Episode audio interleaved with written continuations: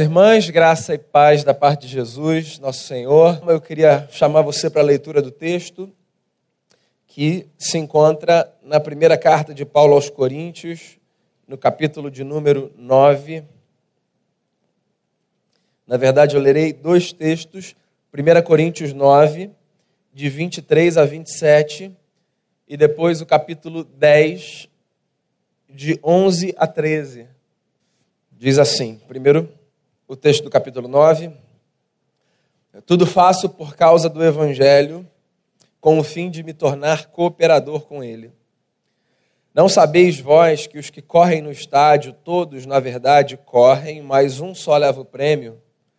Correi de tal maneira que o alcanceis. Todo atleta em tudo se domina, aqueles para alcançar uma coroa corruptível, nós, porém, a incorruptível. Assim corro também eu não sem meta, assim luto, não como desferindo golpes no ar, mas esmurro meu corpo e o reduzo à escravidão, para que, tendo pregado a outros, não venha eu mesmo a ser desqualificado. Agora o capítulo 10, do verso 11 ao verso 13. Estas coisas lhe sobrevieram como exemplos e foram escritas para advertência nossa, de nós outros sobre quem os fins dos séculos têm chegado. Aquele, pois, que pensa estar em pé, veja que não caia. Não vos sobreveio tentação que não fosse humana, mas Deus é fiel e não permitirá que sejais tentados além das vossas forças. Pelo contrário, juntamente com a tentação, vos proverá livramento, de sorte que a possais suportar. Senhor, que a tua palavra nos seja nessa manhã alimento que todo mundo que veio aqui ou que quem nos acompanha de casa, que todo mundo seja visitado no coração pela presença doce do Teu Espírito Santo, que fala e que amplia a nossa percepção da nossa própria realidade, do mundo que nos cerca e do Deus que nos criou.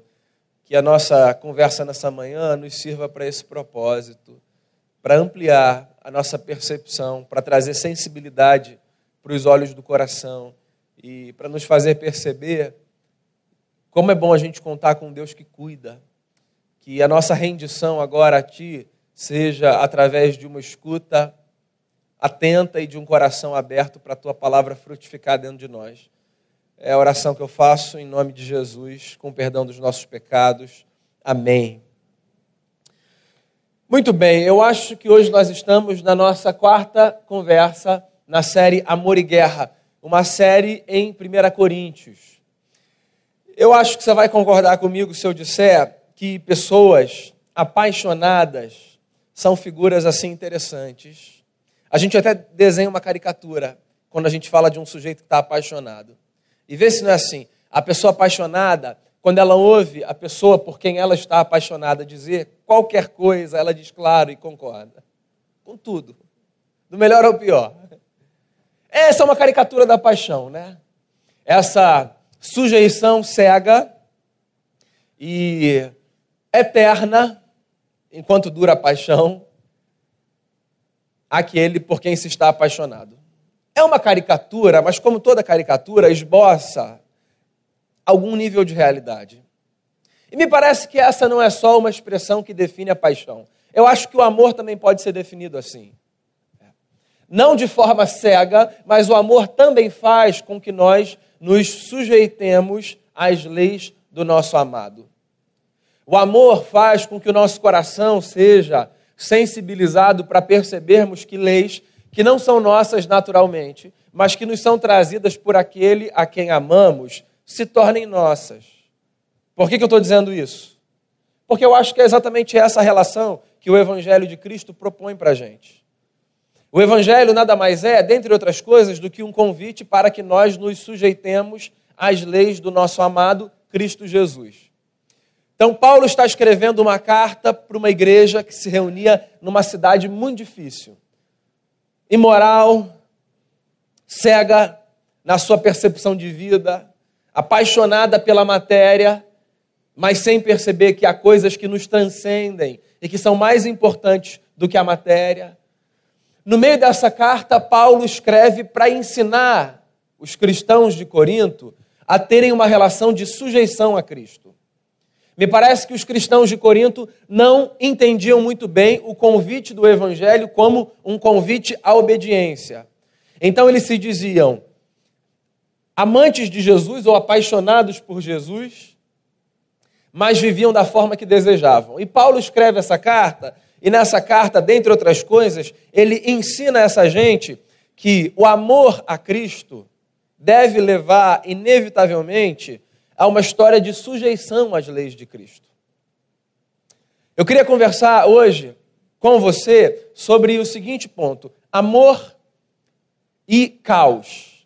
A gente já conversou, se não me falha a memória, sobre amor e orgulho, a gente já conversou sobre amor e luxúria, a gente já conversou sobre amor e é complicado, quando a gente falou sobre relacionamento, e eu queria falar hoje sobre amor e caos. Eu acho que caos, não me leve a mal sem nenhuma ofensa, é uma expressão que nos define muitas vezes. A nossa vida, às vezes, é caótica. E o Evangelho é um convite para que a gente coloque ordem no caos que é a nossa vida. Vamos lá. Paulo começa esse texto com uma frase muito forte. Tudo faço por causa do Evangelho, ou, como você vai encontrar em algumas Bíblias, tudo faço pela causa do Evangelho. Eu acho que essa frase merece uma explicação. E vou dizer a você o porquê. Porque tem gente que confunde, por exemplo, tudo faço pela causa do Evangelho com tudo faço pela causa da igreja evangélica. E essas coisas, por mais que pareçam, não são sinônimas. Tem gente que acha, por exemplo, que tudo faço pela causa do evangelho é sinônimo de tudo faço pela causa da bancada evangélica. Também não tem nada a ver uma coisa com a outra. Tem gente que pensa, por exemplo, que fazer tudo pela causa do evangelho é fazer tudo pela causa da igreja local. O que, pasme, também não necessariamente é sinônimo. Eu me lembro de uma conversa que eu tive, e essa conversa eu já tive algumas vezes com pessoas diferentes, mas com uma pessoa que me procurou e me disse assim: Eu estou muito feliz por ver os meus filhos na igreja. Muito feliz. Eu ansiei muito por isso. Eu acho que a igreja tem um ambiente saudável. Eu acho que a igreja é uma instituição que cultiva valores que são importantes para a construção da história de um indivíduo, para a formação de uma família. E a pessoa fez todos os elogios a igreja enquanto instituição. Não se referia a uma igreja local, se referia à comunidade religiosa da fé. Mas ela fez um porém, ela disse assim: No entanto, sabe de uma coisa? Eu preciso te confessar, desde que os meus filhos entraram para a igreja, eu perdi os meus filhos. Eu disse: Em que sentido? Eu não tenho mais contato com eles, é de segunda a segunda. Você percebe? Às vezes, a causa da igreja não é a causa do evangelho. Porque quando a causa da igreja é uma causa que nos rouba daquilo que o evangelho aponta como sendo central, então a causa da igreja deixou de ser em algum momento, ainda que periodicamente, a causa do evangelho. Um evangelho que nos rouba das relações mais importantes não é boa notícia de Cristo. O evangelho que nos distancia de quem amamos não é boa notícia de Cristo. Qual é então a causa do evangelho? Não que você não encontre a causa do evangelho na causa da igreja evangélica. Só para ficar muito claro o que eu estou dizendo. Não que você não encontre a causa do evangelho na causa da igreja local. É que a causa do evangelho é maior do que isso tudo. Vou dizer a você o que é a causa do evangelho, ainda que a minha definição possa parecer muito subjetiva. Eu entendo o seguinte: eu acredito que a causa do evangelho seja a causa que engloba tudo aquilo que faz o coração do eterno pulsar, tudo aquilo que proclama Jesus como Senhor, tudo aquilo que contribui para a construção da vida e tudo aquilo que pode ser feito pelo poder do Espírito Santo. Eu acho que essa é a causa do Evangelho. Então, qualquer coisa diante da qual você esteja e que tenha compreensão de que isso move o coração de Deus, isso sensibiliza o coração de Deus de que isso proclama Cristo Jesus como Senhor da história, de que isso contribui para a promoção da vida, e de que isso pode ser feito pelo poder do Espírito Santo, pela força que Deus nos dá, então essa é a causa do Evangelho. E nela nós devemos nos engajar. A comunidade religiosa tem na sua missão um efeito colateral que me parece pouco saudável, que é o de fazer com que a gente acredite que, se nós nos engajamos em causas institucionais, nós resolvemos a nossa história com Deus e estamos sem dívida nenhuma. Deixa eu tentar transformar isso em algo mais prático para você. Então o sujeito pensa assim: não importa se eu sou misericordioso, não importa se eu sou ético, não importa se eu sou compassivo, não importa se eu sei perdoar, desde que no domingo eu esteja lá. Então, o que, é isso? É a redução da causa do evangelho a um viés institucional, assim, cumpridor de uma regra social. A causa do evangelho é maior. A causa do evangelho é a causa que te empurra para a vida. A causa do Evangelho é a causa que faz com que as suas relações tenham sentido. A causa do Evangelho é a causa que faz com que as suas palavras levem esperança. A causa do Evangelho é a causa que faz com que os seus gestos sejam inspiradores. A causa do Evangelho é a causa que faz com que as pessoas que sofrem, que se encontram angustiadas, ou que acham que a sua vida já está certa, e que não há necessidade de busca de sentido nenhum, tenham dentro de si um desejo que elas não percebiam antes de descobrir que história é essa e que Cristo é esse que move uma comunidade. Essa é a causa do Evangelho. A causa do Evangelho é a causa que empurra a gente pela oração. A causa do Evangelho é a causa que empurra a gente para uma vida de solidariedade, a causa do Evangelho é uma causa que faz com que a gente assuma, em muitos aspectos, uma postura contracultural. A causa do Evangelho é a causa que faz com que a gente diga não muitas vezes quando todo mundo diz sim.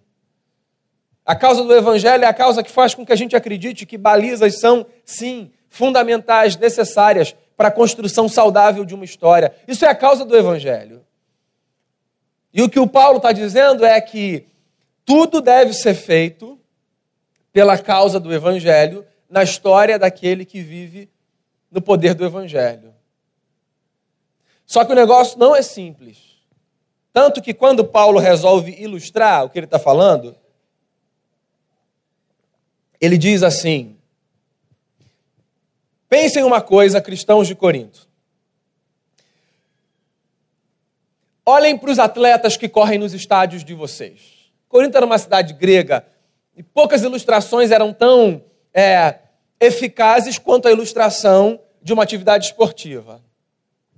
O Paulo diz o seguinte: viver pela causa do Evangelho requer de você um esforço descomunal, tal qual o esforço de um atleta que se prepara para correr num estádio.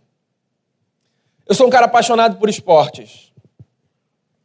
Eu já fiz desde a minha infância de tudo que você possa imaginar. De hockey, que nem é um esporte aqui do nosso país.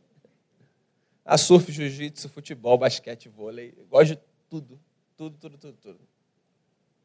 Jamais seria um atleta. Jamais. Não porque falta talento. Mentira, falta. Mas sabe o que mais falta? Aquela disciplina que um atleta precisa ter de se dedicar incansavelmente, repetição, repetição, repetição, hora, alimentação. Não que eu não ache importante, eu acho louvável. Esse negócio não está em mim nessa medida. Eu me considero um camarada regrado. A minha esposa descreveria de outra forma. Ela diria: Você tem toque. Não, não tenho. Poderia ter. Eu sou um cara regrado mas eu não tenho condição de viver, do ponto de vista do esporte, assim, uma vida inteira para que em uma hora, 15 minutos, 5 minutos eu apresente assim, a performance. Porque a vida do atleta se resume a isso, certo? É uma preparação descomunal, disciplinada, dedicada, para que um período específico de performance seja excelente. Então, quando Paulo vai falar da vida cristã, ele compara a vida cristã a essa carreira do atleta. O que é muito curioso, porque assim, do ponto de vista de ser atleta ou não, ou não ser, eu posso olhar para o meu perfil, para as minhas escolhas e dizer, bem, não tenho nem habilidade, eh, nem condição emocional de me disciplinar para isso. É uma opção. Há atletas aqui na igreja. Agora, do ponto de vista da carreira cristã, não é uma escolha, percebe? O Paulo não está dizendo assim, ó, se você quiser, Seja um cristão disciplinado. Do ponto de vista da carreira cristã, o Paulo está apresentando essa comparação como uma necessidade, eu diria como um imperativo. O que o Paulo está dizendo é o seguinte: ser um cristão requer necessariamente uma disciplina de vida que pode ser comparada à disciplina de um atleta que corre num estádio. A carreira cristã requer de nós esforço contínuo, contínuo. Isso é uma coisa muito doida. Nós somos apaixonados por uma jornada que é dificílima, árdua, desafiadora, mas que nos instiga todos os dias a continuar caminhando. A gente tem uma dificuldade no nosso tempo, que é nós vivemos num tempo onde as pessoas são obcecadas por resultado, certo? Resultado é o que há de mais importante no nosso tempo. Não estou ratificando isso, não. Porque nós somos parte de uma geração, de uma sociedade obcecada pelo resultado, nós desaprendemos a valorizar o processo. Isso é um problema. Porque os resultados acontecem, no geral, em decorrência de processos bem-sucedidos. A carreira cristã não deve ser comparada como a jornada de alguém que sobe no alto do pódio todos os dias. A carreira cristã precisa ser encarada como a jornada de alguém que resolve dar um novo passo todos os dias. Então, o cristão é esse sujeito. Sujeito que se propõe todos os dias a dar um passo à frente. E para ele dar esse passo à frente, ele precisa ser disciplinado no que ele faz. Por exemplo, há práticas na espiritualidade cristã que nós chamamos de disciplinas espirituais. E eu posso elencar algumas delas: oração, leitura da palavra, jejum, meditação. Por que, que nós chamamos essas práticas de disciplinas espirituais? Ora, porque elas são práticas, um, que contribuem para o nosso progresso, e dois, sobretudo, que demandam repetição, dedicação, esforço. A boa vida de um cristão não é resultado de um milagre, ainda que eu acredite que ele possa acontecer, tá? A boa vida de um cristão é resultado de esforço diário. Motivado pelo desejo de sermos parecidos com Jesus e de abençoarmos a vida das pessoas. A história bela não é necessariamente a história daquela pessoa que, numa fração de segundos, saiu de uma condição e foi para outra. Na verdade, no geral, essas histórias são fictícias. História bela é a história de quem acredita que todos os dias pode dar um passo novo contando com a graça de Deus. Então, o que o Paulo está dizendo aqui é que nós, como discípulos de Jesus de Nazaré, precisamos encarar a vida como essa jornada que requer de mim e de você disciplina, disciplina, disciplina. Por exemplo, às vezes você vai fazer coisas que você sabe que você tem que fazer, não porque você tem prazer de fazer naquele momento, mas porque você sabe que é importante para você. Isso é assim com tudo, é assim no trabalho, é assim nas relações, é assim nos estudos. Por que, que você acha que não será assim na vida cristã? Às vezes eu sei que sentar para ler uma porção das Escrituras não me dará necessariamente o mesmo prazer que em outros momentos, não porque eu acho que as Escrituras não me acrescentarão nada, mas porque naquele momento talvez eu esteja inclinado ou desejoso de fazer qualquer outra coisa. E veja bem, não há problema nenhum nisso. Mas sabe qual é o ponto? Às vezes, porque a gente espera apenas vontade para fazer coisas que são importantes, a gente acaba não fazendo nunca. Porque se vontade e prazer são os únicos motivadores para a gente fazer aquilo que a gente é importante, que a gente acha importante, assim é possível que aquilo fique fora da nossa agenda sempre. Então, às vezes, eu vou pegar e eu vou ler textos que eu sei que vão me abençoar de alguma maneira, assim porque eu sei que é importante por uma questão de disciplina. E às vezes eu vou entrar no meu quarto, fechar minha porta e vou orar, não porque eu pensei assim, eu estou com uma vontade de orar, conversar com Deus, ouvir Deus, mas porque eu penso assim, é importante, eu vou fazer isso agora.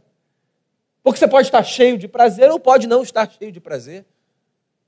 Mas se há coisas que são importantes para você e que vão contribuir para o seu crescimento, faça.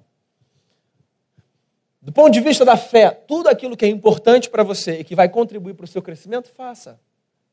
Se dedique, se engaje. Sabe por que eu te dou esse conselho? Porque, naturalmente, o nosso movimento é o movimento do estabelecimento do caos.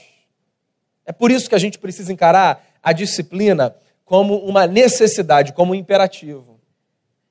Porque a nossa história, naturalmente, é uma história de desorganização. E, de novo, não tenho a menor intenção de ofender, não estou dizendo que você é uma pessoa bagunçada, desorganizada, não. Deixa de pensar da perspectiva externa e pensa, assim, a história que você vive pelo lado de dentro, tá? Essa é uma é, convicção bíblica. Nós cristãos acreditamos que, deixados à própria sorte, sem disciplina e sem o auxílio do Espírito Santo de Deus, nós nos desarrumamos por dentro. A nossa condição inata é uma condição de bagunça, de desarrumação. Há dois textos das Escrituras que parecem expressar isso com muita clareza. Um deles é o texto de Romanos, capítulo 7. O outro é o texto de Gálatas, capítulo 5. E eu quero ler o de Romanos, capítulo 7 primeiro. Eu acho uma confissão corajosa, belíssima e que a todos nos toca. Confissão feita pelo apóstolo Paulo. Ele diz assim: Olha só. Que diremos, pois? É a lei pecado? De modo nenhum. Mas eu não teria conhecido o pecado senão por intermédio da lei. Pois não teria eu conhecido a cobiça se a lei não dissera: não cobiçarás.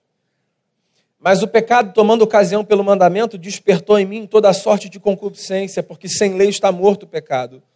Outrora, sem a lei eu vivia, mas sobrevindo o preceito, reviveu o pecado e eu morri. E o mandamento que me fora para a vida, verifiquei que este mesmo se me tornou para a morte. Porque o pecado, prevalecendo-se do mandamento, pelo mesmo mandamento me enganou e me matou. Por conseguinte, a lei é santa e o mandamento santo, justo e bom. Acaso o bom se me tornou em morte? De modo nenhum, pelo contrário, o pecado, para revelar-se como pecado por meio de uma coisa boa, causou-me a morte, a fim de que pelo mandamento se mostrasse sobremaneira maligno. Porque bem sabemos que a lei é espiritual, eu todavia sou carnal, vendido à escravidão do pecado, porque nem mesmo compreendo o meu próprio modo de agir. Porque eu não faço o que eu prefiro, eu faço o que eu detesto. Ora, se eu faço o que eu não quero, eu consinto que a lei que é boa. Nesse caso, quem faz isso já não sou eu, mas o pecado que habita em mim. Porque eu sei que em mim, isso é na minha carne, não habita bem nenhum. Pois o querer o bem está em mim, não porém o efetuá-lo. Porque não faço o bem que prefiro, mas o mal que não quero, esse faço. Mas se eu faço o que não quero, já não sou eu quem o faz, e sim o pecado que habita em mim. Então, ao querer fazer o bem, encontro a lei de que o mal reside em mim, porque no tocante ao homem interior tenho prazer na lei de Deus mas vejo nos meus membros outra lei que, guerreando contra a lei da minha mente, me faz prisioneiro da lei do pecado que está nos meus membros. Desventurado homem que sou, quem me livrará do corpo dessa morte? Graças a Deus por Cristo Jesus, nosso Senhor. De maneira que eu, de mim mesmo, com a mente, sou escravo da lei de Deus, mas segundo a carne, da lei do pecado. Eu acho que em nenhum outro texto Paulo foi tão corajoso quanto nesse. Os nossos líderes, nós os temos como super-homens, super-heróis. Como gente que não padece dos mesmos dilemas que nós mortais padecemos. E o Paulo é esse sujeito que escreveu 14 cartas do Novo Testamento. E a gente corre o risco de olhar para um homem como esse e dizer assim: não, mas o Paulo era o Paulo. Então, o Paulo era o Paulo, prazer, é esse texto aqui que define o camarada. O Paulo sou eu e é você. Essa gente cheia de contradição que às vezes vê brotar dentro de si os pensamentos mais belos e mais puros e mais santos. Mas que em outras ocasiões vê brotar dentro de si os desejos mais sombrios, mais pueris, mais malignos. Porque nós somos esse ponto de contradição. A nossa história é assim. Tem outro texto que é o de Gálatas 5, em que Paulo fala exatamente sobre isso. Sobre essa luta que nós vivemos entre obras da carne, ele resolve chamar assim, e fruto do espírito. E eu vou resumir o texto para você, você conhece bem, eu imagino. O que o Paulo está dizendo é o seguinte: há coisas que o nosso corpo, e entenda por corpo não apenas matéria, mas há coisas que nós produzimos instintivamente. O Paulo chama essas coisas de obras da carne e ele quer dar um tom pejorativo a isso. Não são coisas bacanas, são produto da nossa natureza. Há coisas, o Paulo diz, que são fruto do Espírito. Ou seja, são milagres que acontecem na nossa vida, como resultado da ação graciosa do Espírito Santo de Deus sobre o nosso coração. Dentre tantas coisas, parece que Paulo está apontando para uma verdade: a verdade de que, sem a presença do Espírito Santo no nosso coração, a nossa vida será caótica e produzirá obras de morte. E ele narra algumas: ciúme, inveja, ira, dissensão. E, em contrapartida, com a presença do Espírito de Deus na nossa vida, acontece dentro de nós um milagre, que é o milagre de vermos florescer um fruto que o Paulo chama de amor e que se desdobra em tantas virtudes. Por que, que eu preciso de disciplina? E uma disciplina, lembre-se, embalada pela graça de Deus. Porque por mim mesmo o meu movimento é o caos. Eu vou repetir uma história que eu contei uma vez aqui. É. Você lembra? Eu já falei aqui de uma criança uma vez que me viu aqui. E que no final do culto, a mãe veio aqui à frente com ele, ele com um olhão assim. E a mãe falou assim para mim: Daniel, fala para ele que você não é Jesus. Não sou Jesus. Eu achei aquilo uma graça, né? Eu fico imaginando a cabeça da criança, né? A gente vai lá na igreja, a igreja é a casa do Papai do Céu, Jesus e tal, e ele me vê aqui na frente o tempo todo. Eu estou com o microfone na mão o tempo todo, só me, você só me ouve. Deve ser o Jesus ali recebendo a gente. Daí eu contei isso em casa. E, e, assim, uma das virtudes da minha esposa é assim a transparência. Ela não consegue. É a virtude que ela tem. A cara dela, assim. E ela corrobora com as palavras. Ela vai falar. Eu falei, Denise, você não sabe o que aconteceu, foi muito legal. Uma criança pensou que eu fosse Jesus. E ela disse assim, Jesus. Eu falei, pô, amor, tô tão mal assim. Ela me conhece instintivamente. Ela sabe o que flui de mim. Ela vê o fruto da graça de Deus na minha vida.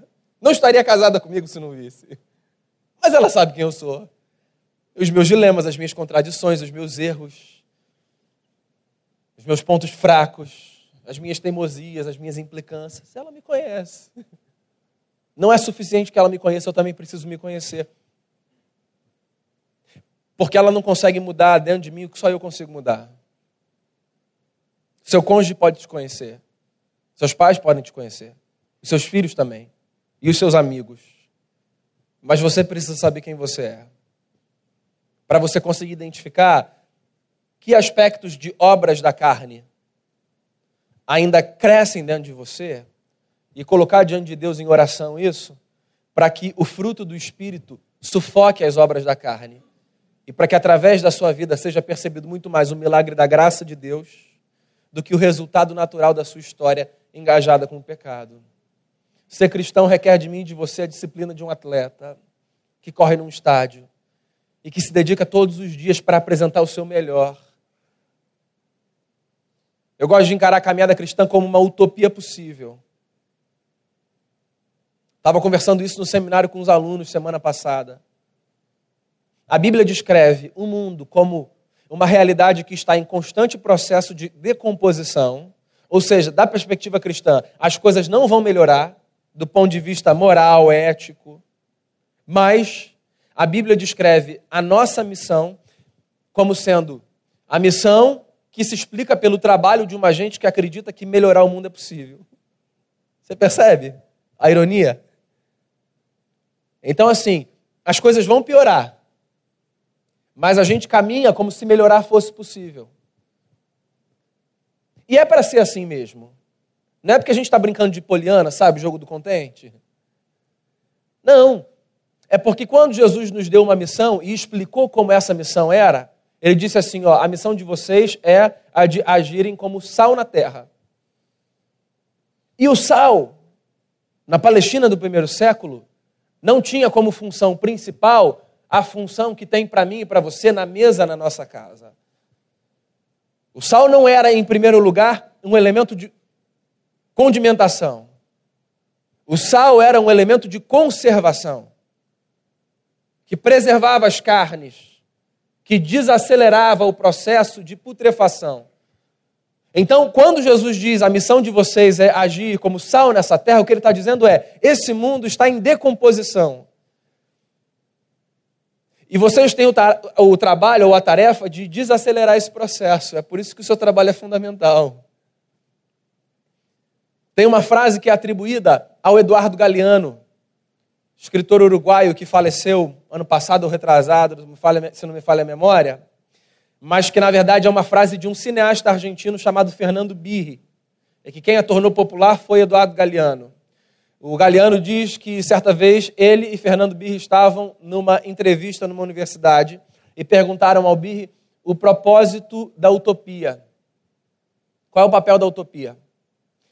E, e o Bi respondeu dizendo assim: a utopia é como a linha que você enxerga lá no horizonte. Você dá um passo à frente, ela dá dois passos atrás. Você dá dez passos à frente, ela dá dez passos atrás. E quanto mais você se aproxima, tanto mais ela se distancia. Daí perguntaram então: Ora, se é assim, então para que serve a utopia? E Fernando Bir respondeu dizendo exatamente para isso, para nos fazer caminhar. Eu sei que eu não serei o homem perfeito que eu devo ser. Mas se eu considerar qualquer coisa menor do que a perfeição como alvo, eu me esforçarei menos do que eu devo me esforçar para ser o sujeito mais parecido com Jesus que eu devo ser. E assim você. O segundo texto que a gente leu, e com ele eu encerro a nossa reflexão, é um texto em que Paulo nos livra de dois males. Estas coisas, lá em 1 Coríntios 10, verso 11, lhe sobrevieram como exemplos e foram escritas para advertência nossa de nós outros sobre quem os fins dos séculos têm chegado. Aquele, pois, que pensa estar de pé, veja que não caia. Não vos sobreveio tentação que não fosse humana, mas Deus é fiel e não permitirá que sejais tentados além das vossas forças. Pelo contrário, juntamente com a tentação, vos proverá livramento, de sorte que a possais suportar. Do que, que Paulo está nos livrando aqui? De dois males. O mal de olharmos para esse cenário que eu descrevi e dizermos assim: é impossível, não dá para ser cristão e do mal de olharmos para esse cenário que eu descrevi e dizermos assim: tá mole, deixa comigo. Então, para o sujeito que olha para esse cenário que eu descrevi e diz assim: é mole, deixa comigo, o recado do apóstolo é: aquele que pensa estar de pé, cuide para que não caia. Ou seja, tome cuidado com a leitura que você faz de si mesmo. Tome cuidado com a maneira como você se supõe diante da vida, porque a vida é muito traiçoeira. E a linha que separa a conduta apropriada da conduta imprópria é muito tênue, muito tênue. E talvez O primeiro passo para a gente passar a linha seja a, a suposição de que está tudo bem, a gente não precisa cuidar de nada. Na verdade, quando eu penso que está tudo bem, que eu não preciso cuidar de, lá, de nada, é porque eu já dei um passo para o lado de lá. É por isso que C.S. Lewis chamou o orgulho de o maior de todos os pecados, o mais mortal, o mais cruel. Ele diz assim em Cristianismo Puro e Simples: nunca um homem se encontra num estado tão antagônico ao estado para o qual ele foi feito, como quando ele se encontra tomado de orgulho no seu coração. Então, se é para você caminhar, com saúde. Considere as suas fraquezas como adversários cruéis. Às vezes a gente só se dá conta disso quando a gente se percebe em situações muito extremas. Dependência alcoólica, dependência química ou de qualquer outra natureza. Aí a gente percebe que há coisas, por exemplo, na vida, diante das quais a gente não pode brincar. E falar disso é muito difícil, sabe por quê? Sim, porque não há exemplo que seja normativo. Porque há coisas que são tranquilas para você, mas que não são para ele e vice-versa. É por isso que a fé cristã requer maturidade. O que não é tranquilo para você? Então, o que não for tranquilo para você, assim, não faça parecer que é. Porque é possível que numa fração de segundo você passe de um lado para o outro. Então, se você supõe que a vida cristã é uma jornada fácil, lembre-se do apóstolo. Aquele que pensa estar de pé, cuide para que não caia. Agora, se o seu problema é o outro, o de olhar para a vida cristã e dizer assim: não dá, esse negócio não é para mim. Impossível. Lembre-se da continuação das palavras do apóstolo é um dos textos aos quais eu mais recorro na minha caminhada. O apóstolo dizendo assim: Não vos sobreveio tentação que não fosse humana. Pelo contrário, para cada tentação há um escape da parte de Deus. Eu acho isso poderosíssimo, porque é Paulo dizendo assim: Bem, você tem a liberdade para passar para o lado de lá, é uma escolha sua. Errar é uma possibilidade. Estranho, né? Se não é a melhor, nem a apropriada, mas você pode, você sabe que você pode. Agora, quando você errar e passar para o lado de lá, não atribua isso ao destino, a forças maiores. Nem bota na conta do diabo, não, tá? Que crente tem uma mania de falar o diabo é muito sujo, pastor. Quando você passar para o lado de lá, assim, não é o destino. Pode ser uma escolha intencional, deliberada, pode ser uma fraqueza, pode ser um deslize, pode ser uma imaturidade. Mas não tem nada que a gente passe que a gente não, não possa suportar. E isso é importante a gente saber, assim, não só para a gente considerar os desafios de pecar ou não pecar. Isso também é importante para a gente saber, porque, porque a vida é maior do que a gente consegue gerir e administrar, às vezes a gente se vê em situações que a gente acha que a gente não vai conseguir dar conta. Não vai. Às vezes a vida nos apresenta peças que nos parecem injustas, porque a nossa leitura é assim, desse negócio eu não consigo sair, Deus sabia disso e me fez passar por isso. Lembre-se, Deus não é cruel, tirano, e não tem o menor interesse na sua desgraça. As circunstâncias, elas são superáveis. Talvez nos falte recorrer, assim, a elementos que nós não recorremos ainda. Talvez nos falte conversar com outras pessoas, esperar mais. Também não tem regra para isso, nem fórmula. Eu diria a você o seguinte: confie em Deus, renda-se a Jesus, seja disciplinado e esteja cercado de pessoas que vão te ajudar a atravessar esse deserto. Porque não há nada que nos seja sobre-humano. Não há em Deus nenhum resquício de crueldade. Inclusive, o maior interessado em que a nossa vida seja bela é Ele. O Deus que em Cristo nos chamou para uma nova história. Que lições eu quero que você leve para sua célula, para sua casa, para sua família? Primeira delas, lembre-se, nosso amor por Cristo deve nos levar a viver pela causa do Evangelho. Causa do Evangelho. Causa do Evangelho. Deixe o seu coração ser motivado por aquilo que motiva o coração de Deus.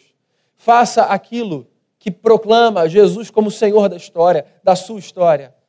Faça aquilo que contribua para a promoção da vida.